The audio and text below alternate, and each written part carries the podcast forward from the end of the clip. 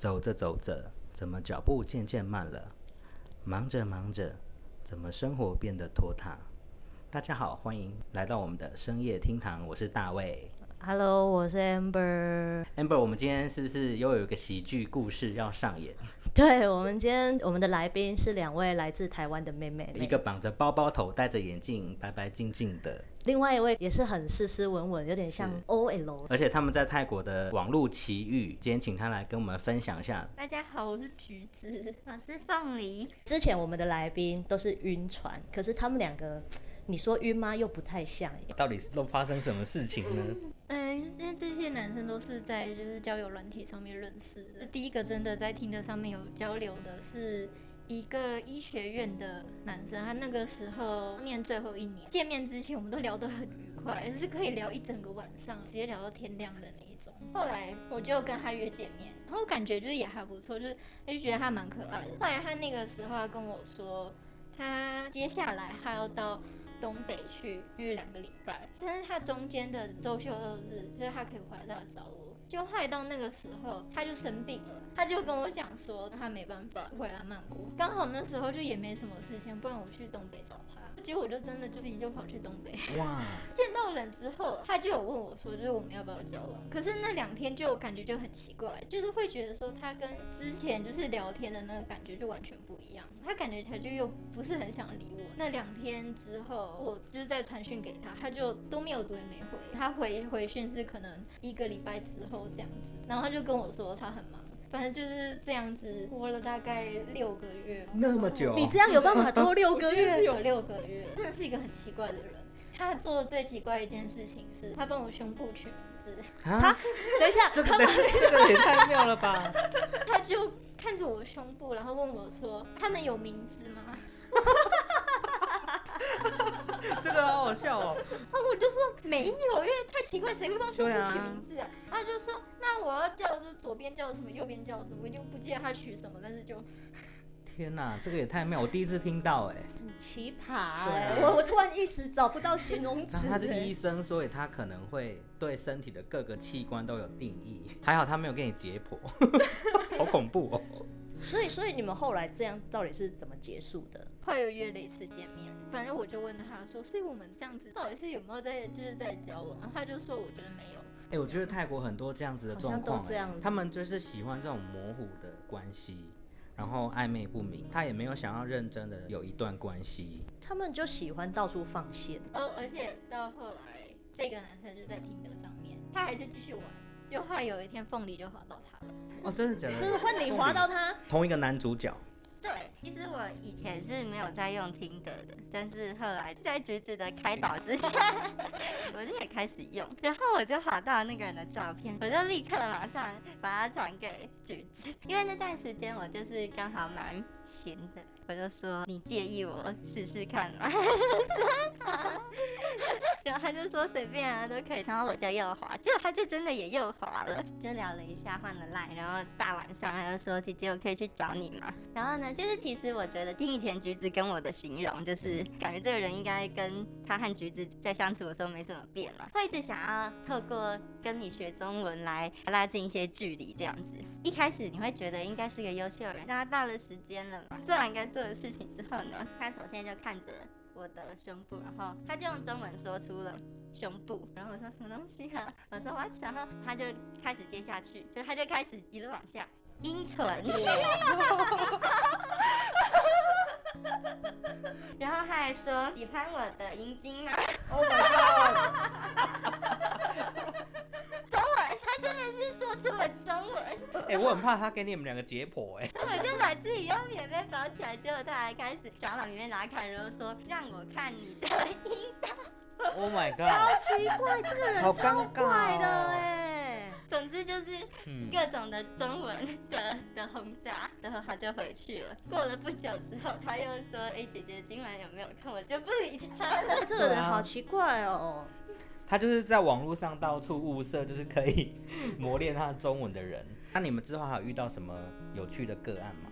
在橘子的推荐下用了听的，然后遇到了第一个就是积极说要约出来见面的男生，那他就是一个某名校刚毕业，然后考上了警察，但是还在待业中。那个时候啊，现在应该已经是个警察了吧？我的天哪！那时候他就是很积极的要要约见面，然后我就说哦，那我今天会经过哪里？他就开着车去载我，所以我就说把我送回家，因为是第一次。交跑友嘛，之所以开始用听的，就是因为那阵子很低潮，内心很空虚嘛，但是又不敢说玩太大，所以一开始也就只有这么一个跑友这样。他是个那种标准的曼谷有钱人，你问他说你假日去哪，他就说我就是开车去百货公司走走啊。然后也不会有任何其他娱乐，然后他也都不会隐瞒，他就说他也有跟别人出去，然后他有一个长期保持关系的跑友，而且还是认识的人。他说是从小认识的一个妹妹，反正我也没有想要陷进去，对他有什么想法，因为一开始就是抱着交跑友的心情跟他来往的，所以就我也不会介意，只要保护好我自己就好。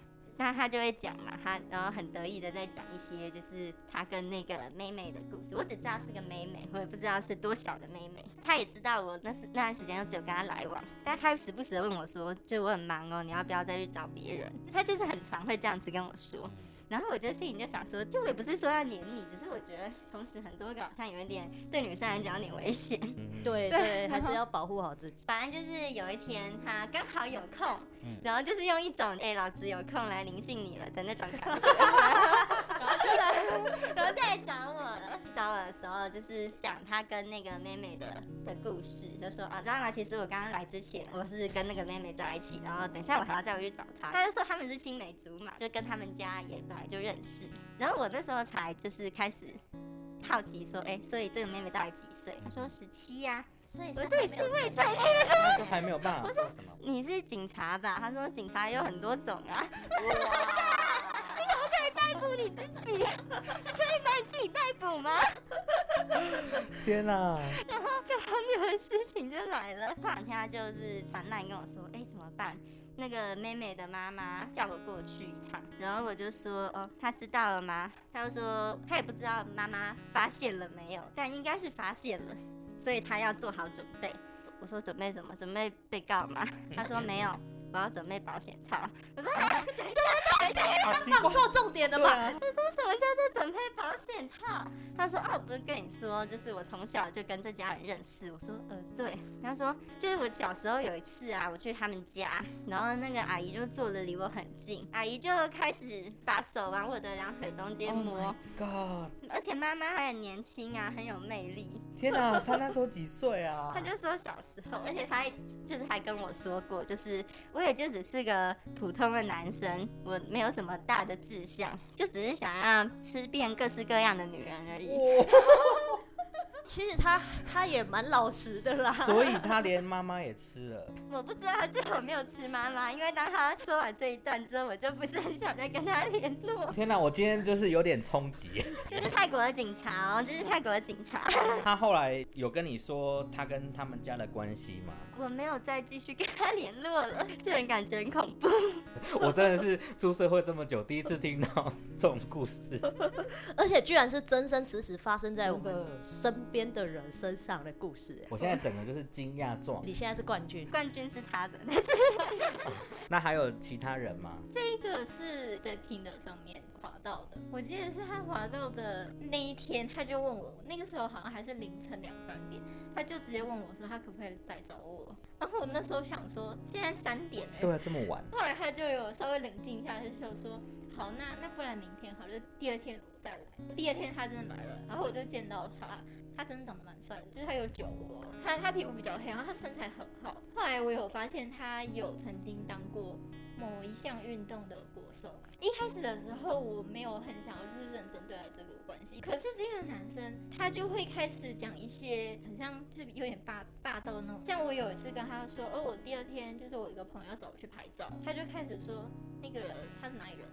然后你你怎样？你你喜欢他吗？就是说他喜欢的是男生。他说哦好，那那就没关系了。好像很在意你做的一些事情，开始会管你。所以真的那段时间就是有比较动摇。可是到后来我才我才发现，其实只是因为他是控制狂。对啊，我刚刚就在想，嗯这个人听起来就觉得他想控制一切。那我到后来发现，然后不想再继续跟他联络，是因为我问他说：“因为你之前跟你之前的那个女友，就是为什么会分手？”他就说：“哦，因为到后来啊，那个女生她不管什么样子的，就是不管她她有没有空，都会就是硬要她就是到宿舍去陪她。我在那之前，我还我有我有问他说，那他会喜欢跟比他年纪大的女生交往吗？他就说，通常我会比较喜欢年纪小的，因为他们比较听话。我那时候还想说，我是不是听错了，还是他是用错字了之类的。但后后来问，就是他和他前女友怎么分手的这件事，就是他前面那个理由讲完，后来他又讲了一句，他长大了。所以有些人就是喜欢掌握嘛，他就把你当做是他的物品。然后而且还讲的很直接，就直接说，因为因为不听话，所以不要了那种感觉。那他比较适合养狗，他不适合交女友。很直接的见解。对，那我想问比较私密的，这个人在床上很霸道吗？他有一个动作，就是让我有点害怕，是让我不太想要再继续的原因是他会他会掐我，这个哦我就很可怕，看，不是真的有出力，但是他是就是有动作对，就是出来。架在脖子。我跟你保证，如果你们深度交往之后，你就会看到那个什么格格雷的，对他可能有个这种暗示，你不晓得，因为这种哎运动员通常体力都超好的嘛，他们可能就会玩各种不同的花招。哎、这个蛮可怕。我觉得掐脖子这件事情是蛮可怕的。对哦有这个动作，我觉得是蛮可怕的。哦，还好只是玩玩，哎、这个其实也蛮厉害的耶，哎、真的交往久了，你可能也会怕，超酷的。那还有没有其他人？就是说还是要见见世面，只是我觉得真的，我今天也开眼大开眼我今天界超开眼界。其实我们两个一起这样子，其实反而没有那么危险。如果说他很久没有跟我讲，或者我很久没有跟他讲的话，反而会有点担心。因为其实我们每开始一个都会跟对方汇报。这一点非常重要。大家在外面玩、走跳什么的，我觉得这都 OK。可是真的要会保护自己，就是哎、有一个好姐妹啊，还是什么的，可以一起。我觉得这是非常重要的一件事情。至少如果说好，今天就像刚才妹妹说的一个一有状况的话，另外一个可能就会有一点警觉。对，因为就是其实像我们都会说，哎、我今天可能会跟那个人见面哦、对，对这个很重要，因为现在网络交友软体太危险了太危险可。以期待在下一个故事。下一个就是因为我其实也不是玩特别，就是会玩的很大的那一种，然后而且低潮到低潮过了一阵子，然后就是遇到很多不同的人之后，就有一点想要有一个交往对象。这时候就刚好遇到了这个男生，他就是在一间连锁的餐厅当实习店长。我不知道为什么很多人喜欢找我学中文，哎、其实你看起来有点像中文老师。就是不管有没有发展下去，但是在听的上面遇到的对象，就是会有七成就是要跟我学个中文。他真的就是比较积极的，就是也约出来我们聊聊，我对学中文很有兴趣。但是不知道为什么说想学中文，就是牵着手问说要不要，问问说可不可以跟我回家这样。一开始也没有很认真，应该说第一个跑友就让我非常的震惊了，所以我其实也不会因为这样子就有什么行动。但是在他第二次来我家的时候，因为隔天我要上班，但是他好像那一天没有要上班吧，他就很想在睡觉。我就说好，那不然你就在我的屋子里等我，然后我下班之后再回来这样。我也没有把钥匙交给他啊，你要走你就反锁，然后就离开就好。结果我快要下班的时候，他就说要去我公司附近接我，然后他就来接我。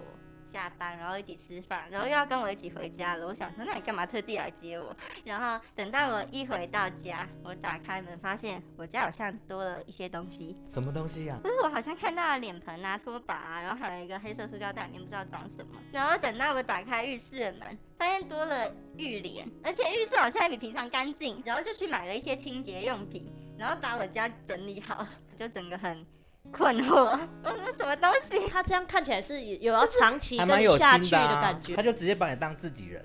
然后我就觉得什么东西，这是什么意思？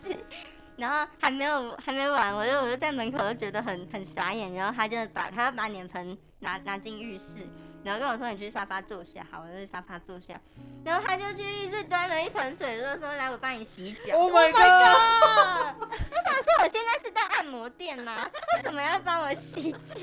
哇，这很猛哎、哎、这个超屌的。哎、这个好酷哦他！说，因为你上班都穿高跟鞋嘛，就是我看你走那么久，一定也很累，我就帮你洗脚。因为他以前就是念什么旅游餐饮管理这种东西，那种实习的时候就已经做过各种服侍客人啊、嗯打扫啊，各各种等等东西，他就是把所有的技能都用上就对了。我就觉得很夸张。然后我那时候跟橘子讲的时候，橘子也说这好像是在追人的动作，但是唯一最诡异的地方就是这只是第二次来我家而已。随着他一直这个样子。过了不到一个月，我就我就沦陷了。一定的，这个绝对这个绝对沦沦陷，这个绝对沦陷。到最后就说那那就交往好，交往之后也没什么问题，虽然就是有时候觉得，有时候觉得就是没有什么话题，这样就是想办法有一些共同的回忆，但是因为就是疫情期间也不能去哪，嗯。所以就是就一直我在讲，就是想尽办法创造回忆是很累的耶，就是 你不能去哪，就是说在家里面跟他大眼瞪小眼，对，但是生活就是需要新鲜感。后来他就把我带回他的叔叔的家，然后他就带我见了他哥哥，就是觉得哦，都带我去见哥哥了，而且两个月其实也没有说非常难，虽然大家都说三个月才是坎，但是反正就是就是觉得说哦，那过了这仪式过了，是不是就好像可以稳定？所以我带他去见了橘子哦，结果呢，见了橘子的隔天呢、他跟我说，其实他高中的时候有一个交往对象，交往了两年吧，到高中毕业之后分手。大学的时候，他就跟另外一个女生在一起，这个女生是个控制狂，他就因为这个女生的关系，所以他就再也没有跟高中的那个初恋联络。等到他跟那个女生分手之后啊，他就是有跟这个高中的初恋约定说要再见一面。然后他就跟我说，就是其实，在跟你交往之前，我就有跟他有这个约定了。然后最近他联络来，那我可不可以去见他？然后我说哦，可以啊。我说你也可以带我一起去。他已经说得好，结果等到我我带他去见了橘子他们的隔天，他跟我说呃，我明天要去找那个女生。我说明明天我要上班。他说呃对，可是因为那个女生上班的时间跟你们一般上班族不一样。那我说哦好吧，那没关系啊，我相信你啊，就去吧。反正因为我就想说，他都带我见过他哥哥了，他应该不会怎么样吧。嗯而且平常的互动都让我觉得非常安心啊，然后就去了。然后那天晚上他回家就是也很正常，结果等到隔天早上，他又跟我讲说，其实我做了对不起你的事情。但他又说，他们一开始只是在一间咖啡厅，就是吃个饭，但不知为何就他居然说，就是不知道为什么就想要请他去家里坐坐，什么叫不知道为什么？总之请他请他到他租的房子去坐坐，坐坐之后就坐了，然后我就问他说：“你跟他做的时候，你有戴保险套吗你很冷静哎、对啊，超冷静，还会遇到这个，还会问这个问题。，对你超冷静？”的。然后他居然还就是有一种自豪的口气说：“当然啦、我是很坚持安全性行为。”然后我就把脚踹在他脸上，我说：“你连保险套都准备了，跟我说是不小心的吗？”然后他就跟跪在地上啊，说什么：“哦，就是我们可以谈谈吗？”我说：“没有什么好谈的、啊。”反正到最后我就把他所有的东西都装在他当初拿来洗脚的那个脸盆里，我说：“你可以出去了。所以你就因为这样子跟他分”，对。哎、可是我觉得他还蛮有诚意的耶，因为他还跟你讲啊，还跪在地上，他表示 表示他不想要欺瞒你，然后他应该也是认真的看这个关系啊。有了，因为他那时候还有说一句话，他说：“因为我不想骗你，所以我不会跟你保证这种事不会再发生第二次。但他很哦因为诚实他讲了这 句话，”对对，他可能想知道说我可以忍受到什么程度，那我的答案就是我不能忍受。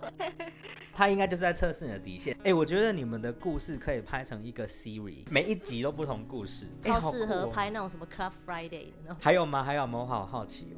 最后的两个是完全极端的，哦，真的吗？刚刚那几个就是比较把妹高手，然后现在是光谱的另一边，就是那种完全没有 完全没有女性经验的另一种奇葩，所以就是处男嘛，这年头要找到处男很难呢、而且还在听的上面，就是先。我的这一个呢，我们是聊了一段时间，他有约见面，然后约见面的时候他就来我家，我就觉得说，就是整在这整个的过程都有一点奇怪，怎么个奇怪法？奇怪法就是我发现他非常的僵硬，什么意思？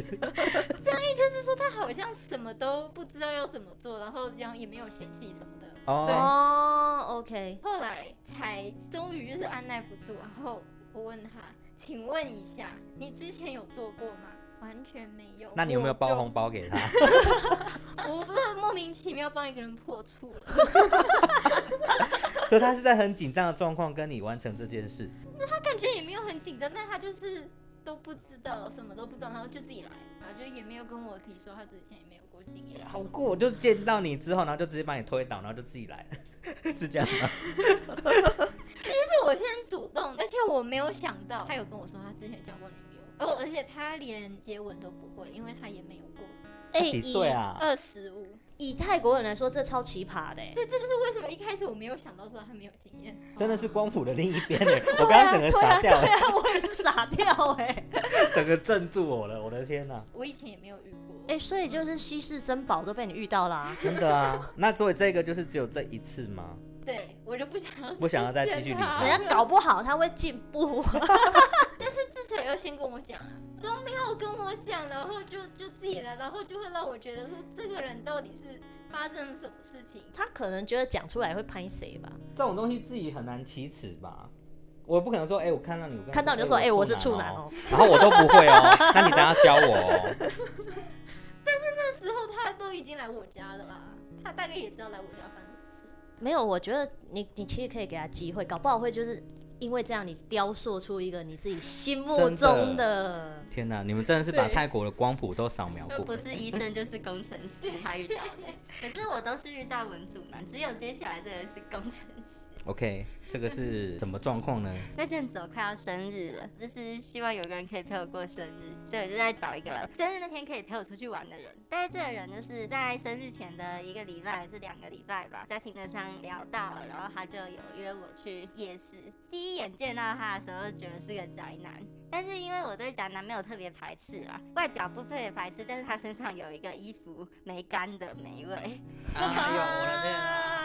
然后他的头发很那个康头抗抗病病，就是他在照片上的头发是有露出脸来的。他不是那种喜欢日本动漫的那一种宅男，他是那种比较像美国那种研究科学，然后比较美式的那种宅男。衣服就是暗暗的、土土的，就是其实我对外表不是很介意，但是对于那个美 味有点介意。在大学的时候，就是也是有这种朋友，有时候宅男其实也蛮聊的，也可以聊天的，所以我就是当认识朋友聊天这样，就是一看就知道他是宅男。我连要不要来我家都都没有问，所以那天就只是去去走走夜市这样。结果等到我要生日的前两天，他就问我说要不要出去，我说哦，其实周末等某一天是我生日，我想去海边玩。他就说好，那就去，迟到就算了。就其实我也不是说一定要男生帮我打理各种东西，其实我只是想要有人陪我玩而已，我也没有指望你帮我付钱或是什么。可是为什么好像都是我付了钱，然后他才哎、我给你，他的所有事情都很慢半拍这样，反正就是我也觉得没有什么恋爱的感觉，但是因为都一起出去玩了嘛，就玩水的时候就是有一些肢体接触，就我就想说啊，这个宅男处男来开导他一下，说你是不是真的就是没有跟女人相处？他说对，而且我觉得谈感情这件事情就是要很认真，然后他又说哦，他信基督教，他的理由非常荒谬，他说我家里就是佛教徒，然后我爸爸就是跟我妈妈离婚，然后我觉得我家庭生活不幸福。他说基督教就是讲究一夫一妻，然后你一生只有一个伴侣，然后你非常你要对你的伴侣非常的忠贞，把你的第一次献给你的伴侣，在结婚之后，他就觉得说，因为他爸爸信佛教，他的家庭生活不幸福，所以他就自己跑去信了基督教。他他觉得在教会里面找到了自己，然后因为教会不是都有办很多那种活动嘛，就是呃帮你发掘各式各样兴趣的，然后他就学了街舞，然后他就一直坚持要跳街舞给我看。总之就是在那个海边，我就欣赏他跳的街舞，这样。总之就是就是散就散步散步。我在散步的时候，他突然说几月几号，这天就是你生日，他会记得。我说你不用记得啊，他说。可是男朋友不是都要知道女朋友生日吗？我就说我什么时候说要当你的女朋友的？他就说你在你生日的时候找我陪你出来玩，不就是这个意思吗？哎，他就是还很属于那种单纯的那一，代啦，那一个阶段啦。对他好单纯哦，我的天哪因！为他觉得你们在交往，你们已经走在一起了。我就觉得非常的荒谬。所以有牵到手吗？没有啊，就是只有玩水的时候，就是有就是拉啊，然后就是抓他的背脖子这样子。很多基督徒好像他们会有这个观念呢，他们就会保有到结婚的那一刻。但我觉得他的问题是啊，他太自我中心了。反正他就会觉得，我觉得我的家庭不幸福，我去教会觉得教会很棒，所以教会跟我说的什么都是对的。我跟你讲真的，我遇到的很多基督教徒都是这样子，也不是说教会好或不好啦，但是他们就是会非常的忠诚。不过 你真的是奇葩，我真的觉得你比较，你们两个啊，你们两个遇到的故事真的就是都很奇怪。整个泰国的光谱被你们扫遍了。而且，因为他真的太奇怪了。总之就是那天回去之后，他就跟我说：“所以你真的没有办法跟我交往吗？”我说：“其实呢，我是不排斥跟你这样子的人交往，但是你有想过吗？你你你那么坚持。”婚前不可以有性行为，我也没有跟你隐瞒呢，我都跟你说，我之前有过很多次的性行为。他说我不介意我的另一半以前犯过错误，他觉得那是一种错误，所以我说真的，这是光是观念就已经搭不在一起了。他怎么会完全没有要了解我的想法，然后就说就是就觉得我们在交往了？更荒谬的是，就是我不想再理他了吧，但是我也没有马上封锁他。嗯，那天各自回家之后，反正他就很难过的样子，但过两天他就又传讯息。过来，他问我说：“O N S 是什么意思？” 就跟他解释，那是一夜情的意思。我想说，这个人在听的上面。找想要认真交往的对象，然后是没有发生过性行为，就是希望是可以跟自己交往到结婚才有性行为那样子的对象，好像哪里怪怪的，他应该在教会里面找。然后我就跟他解释了 ONS，他居然就回我说：“好失望，什么叫做很失望？不想理他就对了。”嗯。但是呢，我那时候还没封锁他，但是我的脸书就收到了一个邀请，陌生的交友邀请。我都是先私讯说，请问你有什么事？然后他就说他是那个处男的朋友。哦，我真的很傻因为，我想说，我跟你是什么关系？怎么可以随便把我的脸书给别人？让我猜。他一定是知道你是喜欢 one night stand 的人，所以他的朋友来找你。我觉得可能依这个处男的思维，他可能自己陷入了所谓的所所谓的爱情的烦恼。他可能在晕船，然后他要把这件事告诉他教会的朋友，来开导你。他希望来开导你，传教啦。我还以为是要来找你一夜情的。然后我就立刻把他封锁掉，就我就传讯息跟他讲说，这种行为真的非常恶心，不要跟我联络，我就也把他封锁了。哦，好奇怪。真的教会的人会想要去开导朋友，是真的啦。他们完全在另外一个世界。哎，其实说真的，我看到你们两个啊，我不晓得你们这么精彩，而且你们一定是在来到泰国之后才遇到这些状况吧？在台湾应该没有这些故事嘛？在台湾没有，在台湾的时候之前有个就是长期交往对象。不要说正常，比较普通的恋情这样子，应该这样说吧？啊，可以这样说。那泰国，那那泰国跟台湾的 Tinder，你觉得就是差异？很大吗？说不上来诶，因为我在台湾用听的的时候，就是都没有什么人要理我，或者是说他们可能传讯息给我之后，然后聊个几句就没了，没有跟任何人交换过来。对，来到泰国整个就是大爆发，哎，好酷！我真的觉得这两位的故事真的太妙了。那你们这样子。这一些经历之后，你有什么想法？其实我们两个现在都有稳定交往的男朋友了，嗯，就是那个只是之前的生活，是，就是觉得。因为我们就是一个人在国外的大城市生活的女生，然后就是其实孤单是很正常的。然后我们选那首歌，就是因为它就是一个女生女生独自在大都市生存的那种心境，嗯，就觉得其实蛮适合我们的。就虽然我们故事很欢乐，会有那么多奇葩，就是因为我们其实真的很寂寞啊。可是不能因为说这份寂寞，然后我们就沉沦下去，随便就把感情交出去。如果真的不小心就把感情交给我们遇到的这些奇葩。的话，就是还蛮惨的，所以还是要稍微理性一点，